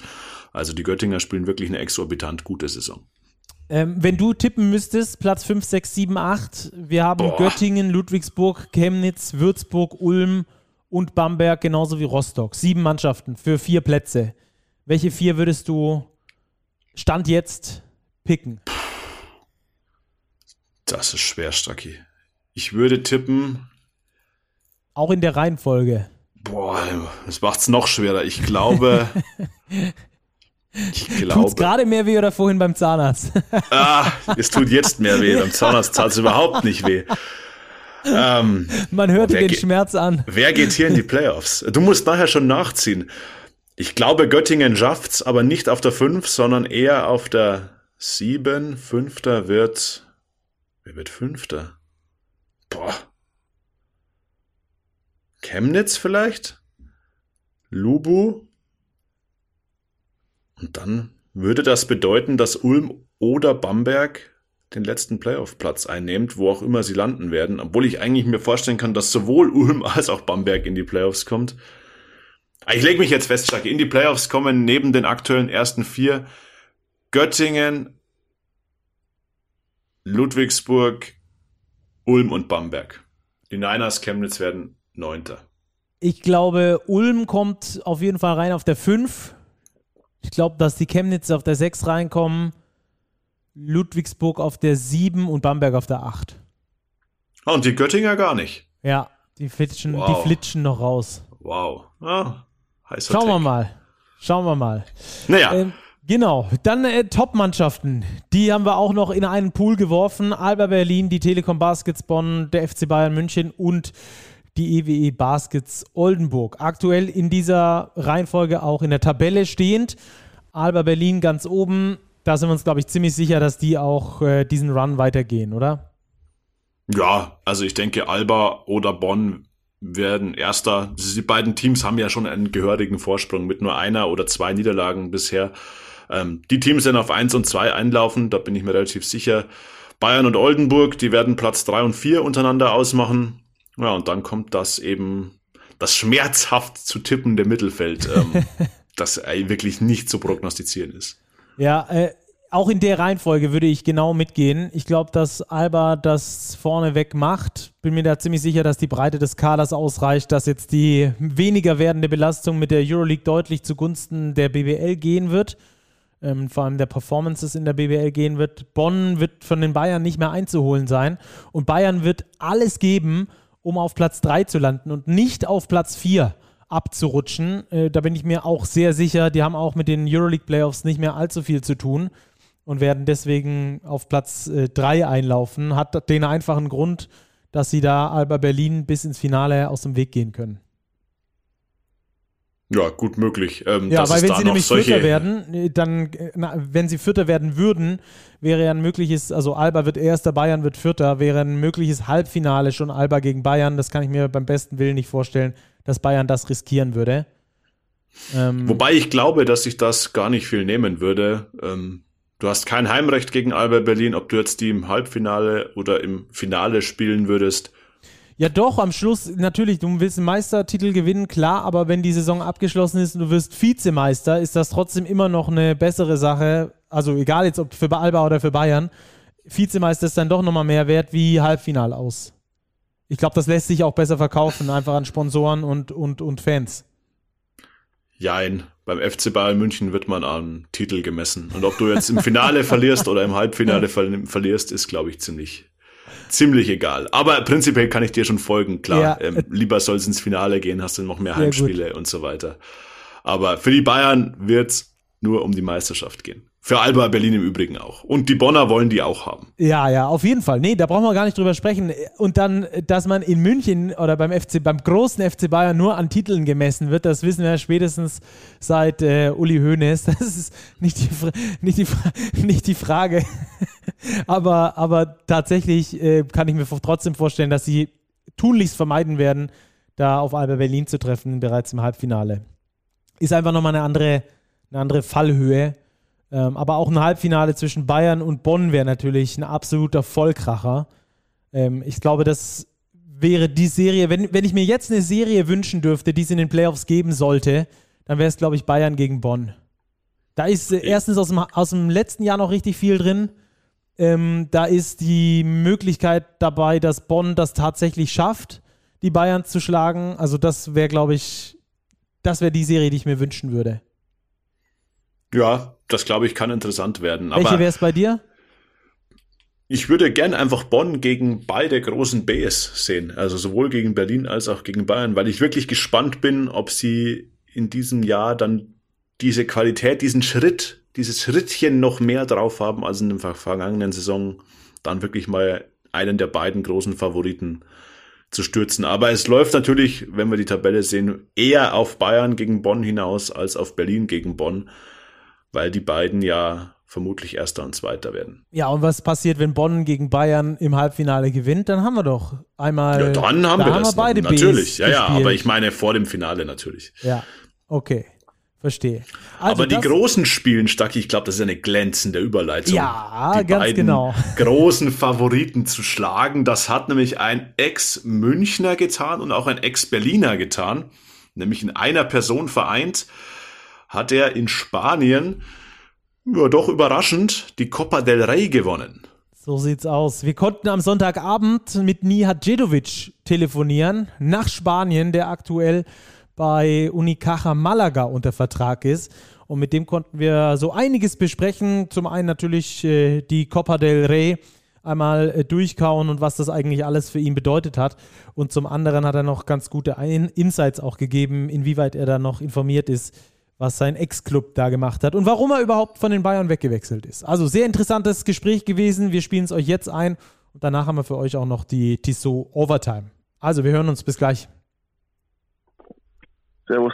Servus, Big Post Game hier, Stacke und Robert. Grüß dich, Nihat. Hey, servus, wie geht's? Alles gut?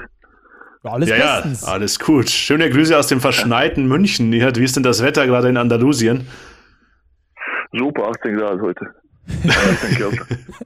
Mach uns halt neidisch. da freut er sich. Äh, was ist schöner, das Wetter in Spanien oder der Pokalsieg am letzten Sonntag? Oh, schwer zu sagen. War vielleicht der Pokal. Also das war, das war etwas Besonderes. Ja, Pokal absolut. War wirklich etwas Besonderes. Alles, die Organisation, die, die Spiele und, und alles ist wirklich auf ein ganz, ganz hohes Niveau. Also ich, ich würde es fast wie ein Final Four vergleichen, da ich, da ich nicht Final Four gespielt habe, nur im Fernsehen gesehen und mit die Leuten, die da waren, ich kann, kann mir nur vorstellen, dass es wie Final Four ist, also alles drumherum. Hm. Was hättest du jemandem gesagt, der vor zwei Wochen gesagt hätte, hey Nihat, du wirst übrigens spanischer Pokalsieger? Also vor einem Jahr würde ich, äh, würde ich sagen, also ich würde niemals äh, äh, auf die, zu diesem Punkt kommen, dass ich, dass ich äh, spanischer äh, Pokalsieger werde. Und vor der Saison sicherlich auch nicht. Weil das war, äh, wie soll ich sagen, das war ein Projekt, wo Malaga wirklich in den letzten zwei, drei Jahren nicht so guten Basketball gespielt hat. Und da es eine Basketballstadt ist, hat die, haben die Leute auch ein bisschen äh, die Freude am Basketball verloren. Und das war ein Projekt, wo wirklich mit neun, neun Spielern äh, im Roster äh, etwas wieder Besonderes auf die Beine zu stellen. Malaga wieder äh, wie damals äh, zwischen den ersten vier, fünf Mannschaften zu setzen und direkt das Pokal zu holen, das ist wirklich unglaublich. Ja, vor allem mhm. mit dem Programm, wenn wir da das Programm mal anschauen, gegen wen ihr alles gespielt habt. Gegen Barca nach Overtime im Viertelfinale, im Halbfinale dann gegen Real. Übrigens seit 13 genau. Jahren das erste Mal wieder, dass nicht Barca oder Real den Cup geholt hat, dank euch. Im Finale dann genau. gegen Teneriffa. Wie hast du die Spiele gegen diese Top-Teams erlebt? Ehrlich gesagt habe ich nur ein T-Shirt mitgenommen, also ich dachte, dass wir direkt gegen Barcelona rausfliegen. ich, ich lüge hier überhaupt nicht. Also ich habe nur ein T-Shirt genommen. Ich dachte, also wie, wie die meisten, wir haben Tickets gebucht, also wir hatten sieben Tage frei nach, nach, der, nach dem Pokal und aber in uns da äh, in uns irgendwo haben wir haben wir geglaubt, dass wir also vielleicht auch mit unserem Spiel etwas drehen können, weil wir haben gesehen, speziell gegen Barcelona, äh, äh, in der Liga, als wir da gespielt haben, in, in den dritten Viertel, haben wir auch geführt äh, mit äh, fünf, sechs Punkten und äh, wir wussten, dass wir vielleicht auch irgendwo Chancen haben, aber niemals, dass wir dass wir bis ins Finale kommen. Und ich glaube, es wird 10, 15 Jahre mindestens dauern, dass wieder äh, ein Finale stattfindet ohne, ohne, Barca und Madrid. Also das kann ich mir nicht vorstellen. Mhm. Ja, wie geht man denn in so ein Finale eigentlich auch rein? Ihr habt Barca geschlagen, dann habt ihr Real geschlagen und dann ist man ja quasi fast am Ziel und hat immer noch diesen Finalgegner Teneriffa vor der Brust. Ähm, hatte man dann schon einen gewissen Druck, das Ding jetzt auch gewinnen zu müssen? Nee, ehrlich gesagt, wenn wir, wenn wir wussten, was uns hier in Malaga erwartet, wenn wir zurückkommen, vielleicht hätten wir ein bisschen größeren Druck. Aber ehrlich gesagt hatten wir überhaupt keinen Druck, sondern nur, also wenn wir schon im Finale sind, dann müssen wir das auch jetzt, jetzt gewinnen, weil das gegen Barcelona und Madrid zu gewinnen, dann das bedeutet ja überhaupt nichts, wenn du das Ding nicht gewinnst. Und mit dieser Mentalität haben wir äh, das Finale gespielt und gegen eine sehr gute Mannschaft aus Tenerife, die sehr äh, lange zusammen spielt. Und Marcelinho Huertas und Shermadini sind, ich glaube, äh, Carmelone und, und Stockton der modernen Ära von dem Picarol. Also die kennen sich auswendig und das ist wirklich richtig schwer gegen die zu spielen. Und äh, ja, also eine, ein Finalspiel, wie es sein soll, äh, sehr schwierig, äh, Punkt nach dem Punkt und sehr enge Führung und dann, äh, am Ende hatten wir einen Lauf von, ich weiß nicht, zehn Punkten und dann das Spiel noch gedreht. Warum konntest du im Finale nicht mitwirken?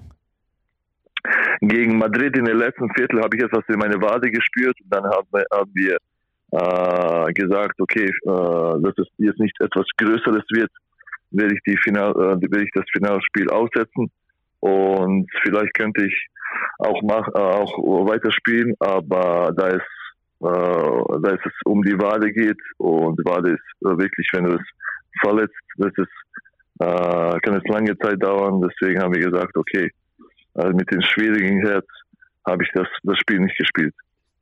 Hm. Dafür hast du die Feierlichkeiten mitgenommen. Du hast sie vorher ja schon angesprochen. Was war da los? Ähm, es war in der Halle schon unglaublich und dann, glaube ich, am Flughafen, es gab eine Busparade. Ich glaube, ihr wart am Rathausbalkon, habt nichts ausgelassen, oder? Ich glaube, wir haben nichts ausgelassen. Also jede, äh, jedes Gebäude in Malaga haben wir äh, haben wir äh, äh, gestoppt und, und, und, gefeiert. Und ja, in der Halle war es oh, extrem laut mit unseren Fans, da wir das erste Spiel gegen Barca gespielt haben. Und klar, Badalona ist ernste Wahl gegen Barca, ist die Halle, war die Halle komplett für uns. Dann gegen Madrid umso mehr, auch die Fans von Barca, die noch da waren.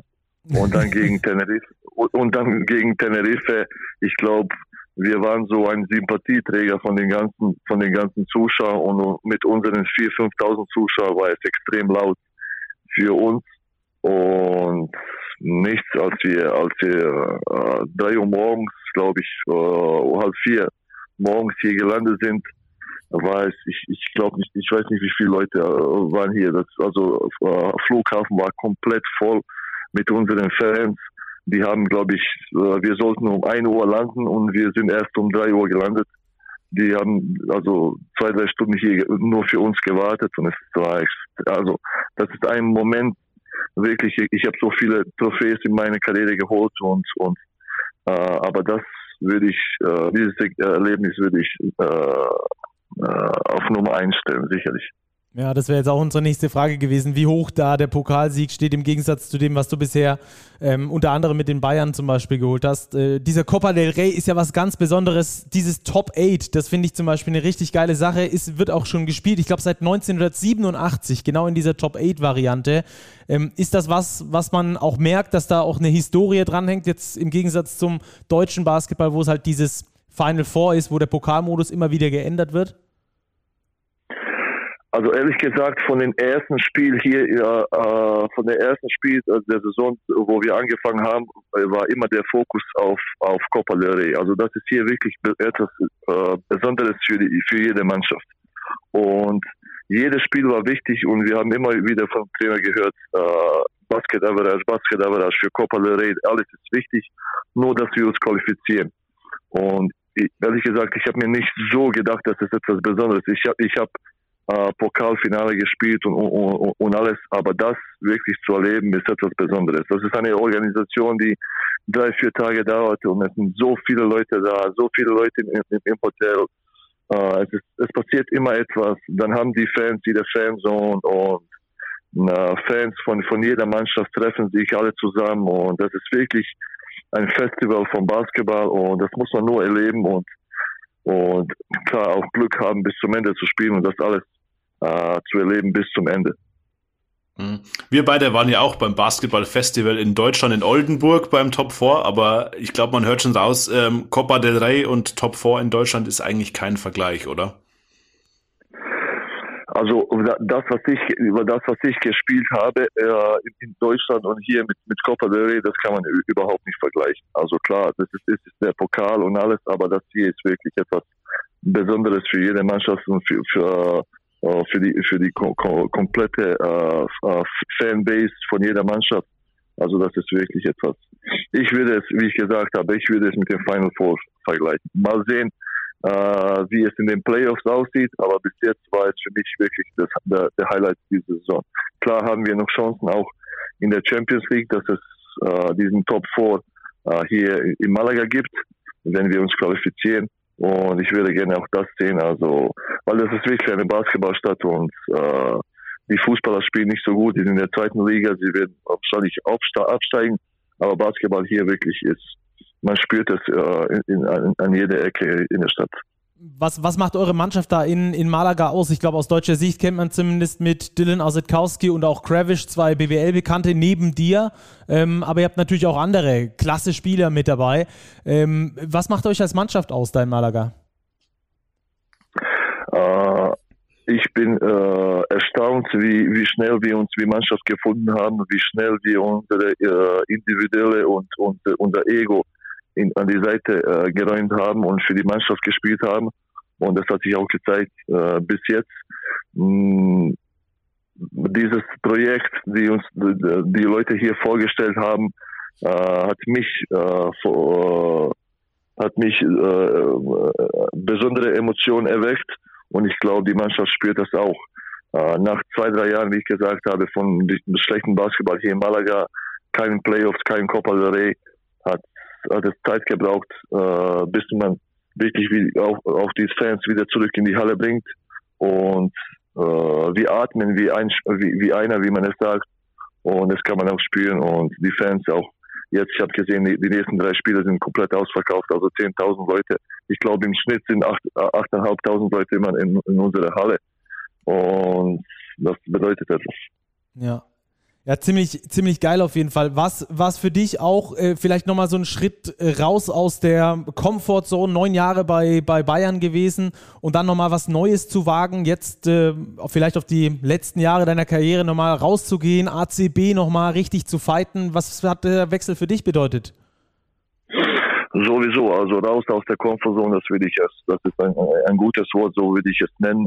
Äh, äh, es ist alles so passiert, dass na klar, neun Jahre in Bayern, ich wollte äh, weitermachen, ich wollte meine Karriere da zu Ende bringen, aber der Stand der Dinge war so, dass ich etwas anderes suchen äh, musste. Und da Malaga in diesem Moment äh, kam und ACB ist klar die beste Liga von Europa, habe davon gehört, habe hab damals gespielt, aber ich habe mich jetzt auch äh, auch, auch äh, wieder gesehen, dass es wirklich die beste, äh, der beste Basketball von Europa ist. Und ich würde sagen, in dieser äh, Zeit von meiner Karriere, wo, wo, ich 33 bin, einen Schritt nach vorne zu machen und äh, äh, in der besten Liga zu spielen, ist für mich wirklich eine Ehre und etwas Besonderes. Ich hatte Angst. Ich würde lügen, wenn ich sagen würde, dass ich nicht Angst hatte, äh, weil nach neun Jahren etwas zu wechseln ist schwierig. Und speziell nach meinen zwei, drei Saisons, wo ich durch die Verletzung und, und, und Mangel an der äh, Spielerminuten nicht meinen Rhythmus finden konnte. Aber Gott sei Dank ist alles gut gelaufen und ich habe mich gefunden, ich habe meine Rolle gefunden und was dann wichtigste ist, ist, die Mannschaft gewinnt. Hm. Wie nah bist du noch dran an den Bayern? Hast du noch Kontakt? Die haben ja auch den Pokal gewonnen. Ich glaube, das war aus Bayern Sicht durchaus ja, ein wichtiger Titel. Äh, ich bin noch im Kontakt mit den Leuten, die, die noch da sind, klar mit den Spielern, mit Lucha, mit äh, mit allen Leuten, die die nicht äh, die nicht weg sind, sondern die Leute, die da äh, die da sind. Und ich weiß, ich verfolge alles. Die Euroleague-Spieler meistens, die BBL nicht so, so viel, weil wir spielen äh, meistens in derselben Uhrzeiten. Und äh, klar, nach der okay, nicht so guten Euroleague-Saison die Bayern bis jetzt spielt, ist äh, der Pokal etwas äh, wo man, sich äh, greifen kann und äh, bis Ende der Saison klar versuchen wird, äh, besten Basketball zu spielen und in der besten Form äh, für die Playoffs zu kommen. Was nicht leicht wird, klar. Äh, Alba Berlin ist souveräner Meister drei Jahre in Folge und die haben jetzt diese äh, Killer-Mentalität und es wird nicht leicht, aber okay, Bayern ist eine ganz gute Mannschaft, sehr, sehr tief äh, eingestellt, speziell auf der deutschen Position und mal sehen, es wird, glaube ich, äh, ein wichtiger Kampf. Ja. Lass uns noch kurz zum Abschluss über dich und deine weiteren Ziele noch sprechen. Ähm, du hast 115 Mal Euroleague gespielt, allein für Bayern München, 45 Mal im Eurocup. Jetzt spielst du in der Champions League aktuell. Wie siehst du denn da die Verhältnisse zwischen Champions League und Eurocup oder Euroleague? Wie weit ist da die Champions League weg? Hat die Champions League den Eurocup aus deiner Sicht schon überholt? Vom Niveau her? Oh, ich habe oh, vieles gehört von der Champions League, als ich hier gekommen bin und ich habe ich hab mir gedacht, das ist eine, okay, äh, äh, ich habe mir gedacht, okay, mindestens spiele ich ACB und diese Champions League, okay, das muss man spielen. Aber ehrlich gesagt ist die Champions League eine, äh, wenn nicht, äh, wenn nicht Euroleague-Niveau, äh, aber, aber Eurocup sowieso Niveau. Und es gibt ganz gute Mannschaften, speziell dieses Jahr. Äh, Mannschaften mit, mit, mit Spielern, der, die schon äh, sehr lange Zeit in Europa sind, speziell die Amerikaner. Und äh, man, manche von denen haben auch Euroleague gespielt. Oh, eine sehr starke Liga, speziell jetzt, wo wir, wo ich äh, sehe, dass wir in der Gruppe mit Galatasaray, mit äh, äh, Limoges und AEK. Mit, mit Limoges und AEK, wenn du nur die, wenn du nur die Spieler siehst, die, die da sind, hast, hast du schon Angst, aber wirklich sind das äh, durch äh, eine, eine, sehr gute Liga. Organisation ist auch gut, ist nicht sehr schwer für die für die Spieler, weil du spielst jede zweite Woche und ich glaube, das, wird, das ist eine Liga, die durch die nächsten Jahre auch, auch die Eurocup äh, ersetzen wird, wenn sie, sie, nicht, sie sich nicht fusieren, dass das äh, ein, ein Wettbewerb ist, was ich auch glaube, dass es am besten wäre. Hm. Ist auf jeden Fall gesünder, ein bisschen weniger Spieler als in der Euroleague. Ich hätte noch eine Frage zur ACB. Ähm, dort wird ja mit einer ganz speziellen Einwurfregelung gespielt. Genau. Äh, die wir sonst im europäischen Basketball überhaupt nicht sind. Wie ist es denn als Spieler? Vielleicht kurz für unsere Hörer. Ähm, der Schiedsrichter muss den Ball in den ersten 38 Minuten des Spiels quasi nach einem Ausball nicht wieder berühren. Das heißt, es geht direkt weiter. Also ja, äh, die Regel heißt so, wenn es wenn etwas passiert, dass es nicht, äh, dass es nicht kein, äh, wo der Schiedsrichter nicht äh, etwas anzeigen muss zu dem Schiedsrichtertisch, wenn es äh, ein Schrittfehler ist, wenn es ein, ein, ein Ballverlust ist, wenn es 24 Sekunden sind, muss der äh, Schiedsrichter den Ball nicht nehmen, sondern der Spieler von der äh, defensiven Mannschaft läuft direkt zum Ball, wo immer er ist, nimmt den Ball und, und, und, und äh, werft ihn rein. Also das ist die das ist die Regel. Wenn es ein Foul ist, wenn es ein äh, in, in, der Defense oder ein Offensive Foul ist, wo der Schiedsrichter zeigen muss äh, etwas, dann dann stoppt der Ball und dann ist der Einwurf normal aber alles andere ist es ein schneller Einwurf. Was auch, was auch etwas ist, das jetzt äh, ein bisschen äh, lächerlich klingt, aber wirklich es äh, hilft, hilft sehr viel, weil in diesen Momenten, wenn die äh, andere Mannschaft nicht konzentriert ist, kannst du sehr leicht vier, fünf, sechs, ich weiß nicht, Fastbreaks machen und dann hast du die leichten Punkte. Trägt es zur Attraktivität des Spiels bei aus deiner Sicht?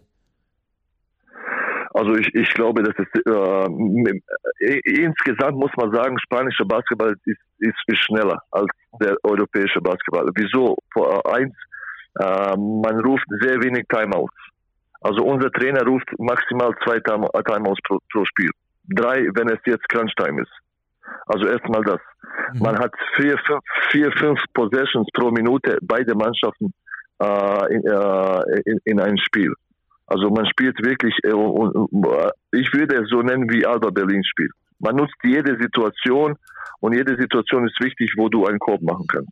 Und, äh, und deswegen ist es sehr, äh, sehr leicht zu spielen, weil du hast nicht diesen, diesen Schacheffekt, wo du jetzt, okay, hier ist Mismatch, okay, okay, hier ist da, sondern du spielst einfach nur dein Basketball. Und noch mit dieser Regel ist es ex extrem schneller gewesen, äh, geworden. Und man muss es spielen, um zu wissen, äh, wie es aussieht. Äh, aber jetzt vom Fernsehen her weiß ich nicht, ob, ob die Zuschauer es merken, okay, diese Regel macht jetzt einen, einen, einen Wechsel. Aber wenn man das spielt, kann ich kann dir sagen, also es macht wirklich einen, einen, einen. Ja, sehr cool. Klingt, klingt auf jeden Fall sehr gut. Ich würde gerne auch mal unter den Regeln spielen und dann selber ver vergleichen. Vielleicht kriegen wir das mal irgendwann auf dem Freiplatz hin. Vielleicht nicht mit dir, aber mit den Kumpels zumindest. ähm, zum, zum, Abschluss, ähm, wie hast du jetzt deine, deine Pause genutzt? Kommst du wieder auf die Beine mit deiner Wade? Bist du wieder fit, sobald die Liga wieder losgeht, jetzt äh, durch diesen Fieberbreak? Und äh, was sind die Ziele, die ihr diese Saison noch erreichen werdet? Genau, wir hatten ja sieben Tage frei und wegen der Nationalmannschaftspause. Und ich habe die Zeit genutzt, jetzt an meine Wade zu arbeiten. Und ich glaube noch ein paar Wochen werde ich äh, werde ich an der Seite äh, an, an, der Seite sein und hoffentlich dann wieder Ende des Ende äh, Mitte Ende März äh, zurückkehren. Und nichts für uns ist es jetzt wichtig äh, äh, in der Liga weiterhin Siege einzuholen für die Playoffs und in der Champions League äh, spielen wir die nächsten zwei Spiele gegen Galatasaray, wo es wichtig ist, die beiden Spiele zu gewinnen und dann sind wir auf dem ersten Platz. Und ja, und dann äh, weiterhin auf unserem Kurs zu sein. Wir sind in alle drei Wettbewerben, den ersten haben wir gewonnen. In der, äh, in der Liga und Champions League sind wir immer noch da und hoffentlich könnten wir noch einen Titel nach Malaga holen. Ja, die Daumen sind auf jeden Fall gedrückt, vielleicht ja sogar vor heimischem Publikum im Final Four in der Champions das, League. Das steht noch aus. Das würde, das würde mega, mega sein. Also ich hoffe, dass wir es schaffen in die Final Four der Champions League und dann äh, wird der Final Four hier gespielt und das würde, das würde mega sein. Dafür sind die Daumen gedrückt. Nihat, vielen Dank für deine Zeit. Danke, danke an euch und ja, hier sind wir. Wenn wir einen Titel gewinnen, dann lade ich euch ein, ein bisschen. ja, uh, ja, oder wir kommen zum Final Four. Dann kommen wir feiern mit dir. Alles klar, raus genau, aus dem Do genau. kalten Deutschland. Schön warm zu dir. Genau, genau. Alles Gute wünsche ich euch. Danke, dir auch. Mach's gut. Danke dir, Nihat. Bis ciao, bald. Ciao. Okay. ciao. Ciao, ciao. So. Das also Nihadjedovic. Sehr angenehmes Gespräch. Hatte ich, ja, was heißt, ich hatte eigentlich gar nichts erwartet, aber das hatte ich auch nicht erwartet, muss ich sagen dass es so ein angenehmes Gespräch wird. Ja, Nihat war ja auch nicht immer der größte Sympathieträger innerhalb der BBL, würde ich mal sagen. Ähm, beim FC Bayern war er durchaus ja schon auf dem Weg, eine Vereinslegende zu werden. Also neun Jahre da gewesen. Er hat ja gesagt, er hätte seine Karriere gerne in München wirklich beendet. Ähm, ist jetzt anders gekommen, aber das nochmal so zu krönen mit einem Titel bei der Copa del Rey, in Spanien. Und ich glaube ihm, dass wenn er das sagt, das ist der Titel, den er an Nummer eins rankt, weil du ihn einfach mit einem Team gewonnen hast, das eigentlich keiner auf dem Zettel hat. Wenn du mit Bayern München deutscher Meister wirst oder mit Alba Berlin oder in Spanien beim FC Barcelona spielst und dann Deu äh, spanischer Meister wirst, ja, das ist zu einem gewissen Grad zu erwarten, aber dass Unicaja Malaga Pokalsieger wird und dabei zuerst Barca und dann Real Madrid schlägt, das ist schon was ganz Besonderes. Ja, würde ich sehr, sehr gerne sehen, dass die das äh, Final Four ausrichten, äh, da in Malaga. Das wird, glaube ich, eine riesengroße Basketballparty, also das Champions League Final Four. Und dass dann auch noch Bonn als Teilnehmer dabei wäre, das wäre das wär meine Wunschvorstellung. Heute bin ich viel in Wünschen unterwegs, aber das, würde, das wäre auf jeden Fall eine ziemlich geile Sache. Das klingt sehr, sehr verlockend, ja. Ja.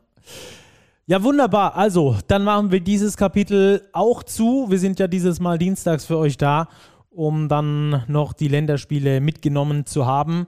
Und das haben wir entsprechend gemacht. Und ähm, dann dürfen wir jetzt übergehen zur Tissot Overtime, die dieses Mal aber sehr, sehr traurig ist, denn die Basketballwelt hat, äh, vor allem die deutsche Basketballwelt, hat einen äh, großen Sportler und vor allem auch großen Menschen verloren. Am vergangenen Samstag viel zu früh. Mubarak Salami ist äh, leider verstorben bei einem äh, Verkehrsunfall war zweimal Pro B Topscorer ähm, und, und ein Mensch, der einfach viel zu früh gegangen ist. Wir haben im Heft auch schon mehrfach über ihn berichtet bei uns bei Big und äh, das hat vor allem äh, unser Redakteur Jan Finken gemacht und der hat einen wunderbaren Text geschrieben und den möchte ich nochmal ganz kurz äh, vorlesen.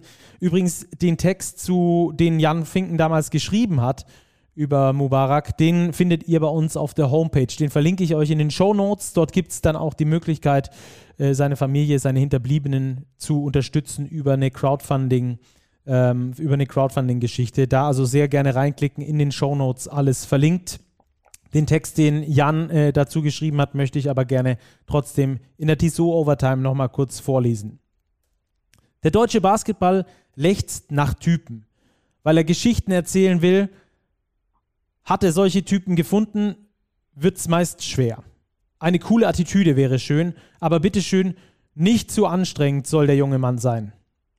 Mubarak Salami hatte diese coole Attitüde, den Swag.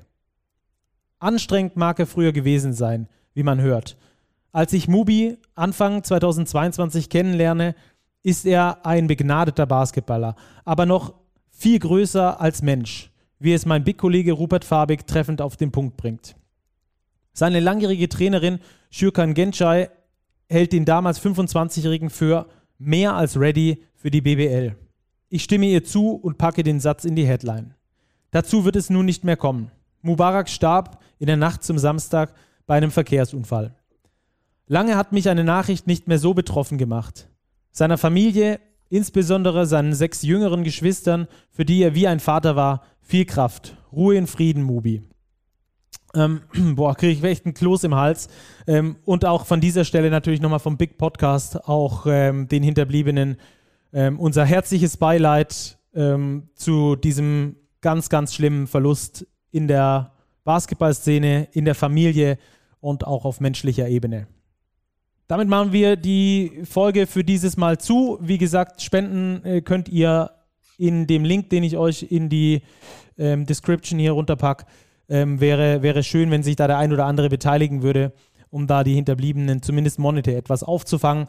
Und ansonsten machen wir dann diese Folge etwas traurig oder besser gesagt sehr, sehr traurig sogar zu. Ähm, und äh, dann freuen wir uns, wenn es in Richtung Basketball geht in der kommenden Woche. Robert, vielen Dank, dass du dich noch später dazugeschaltet hast.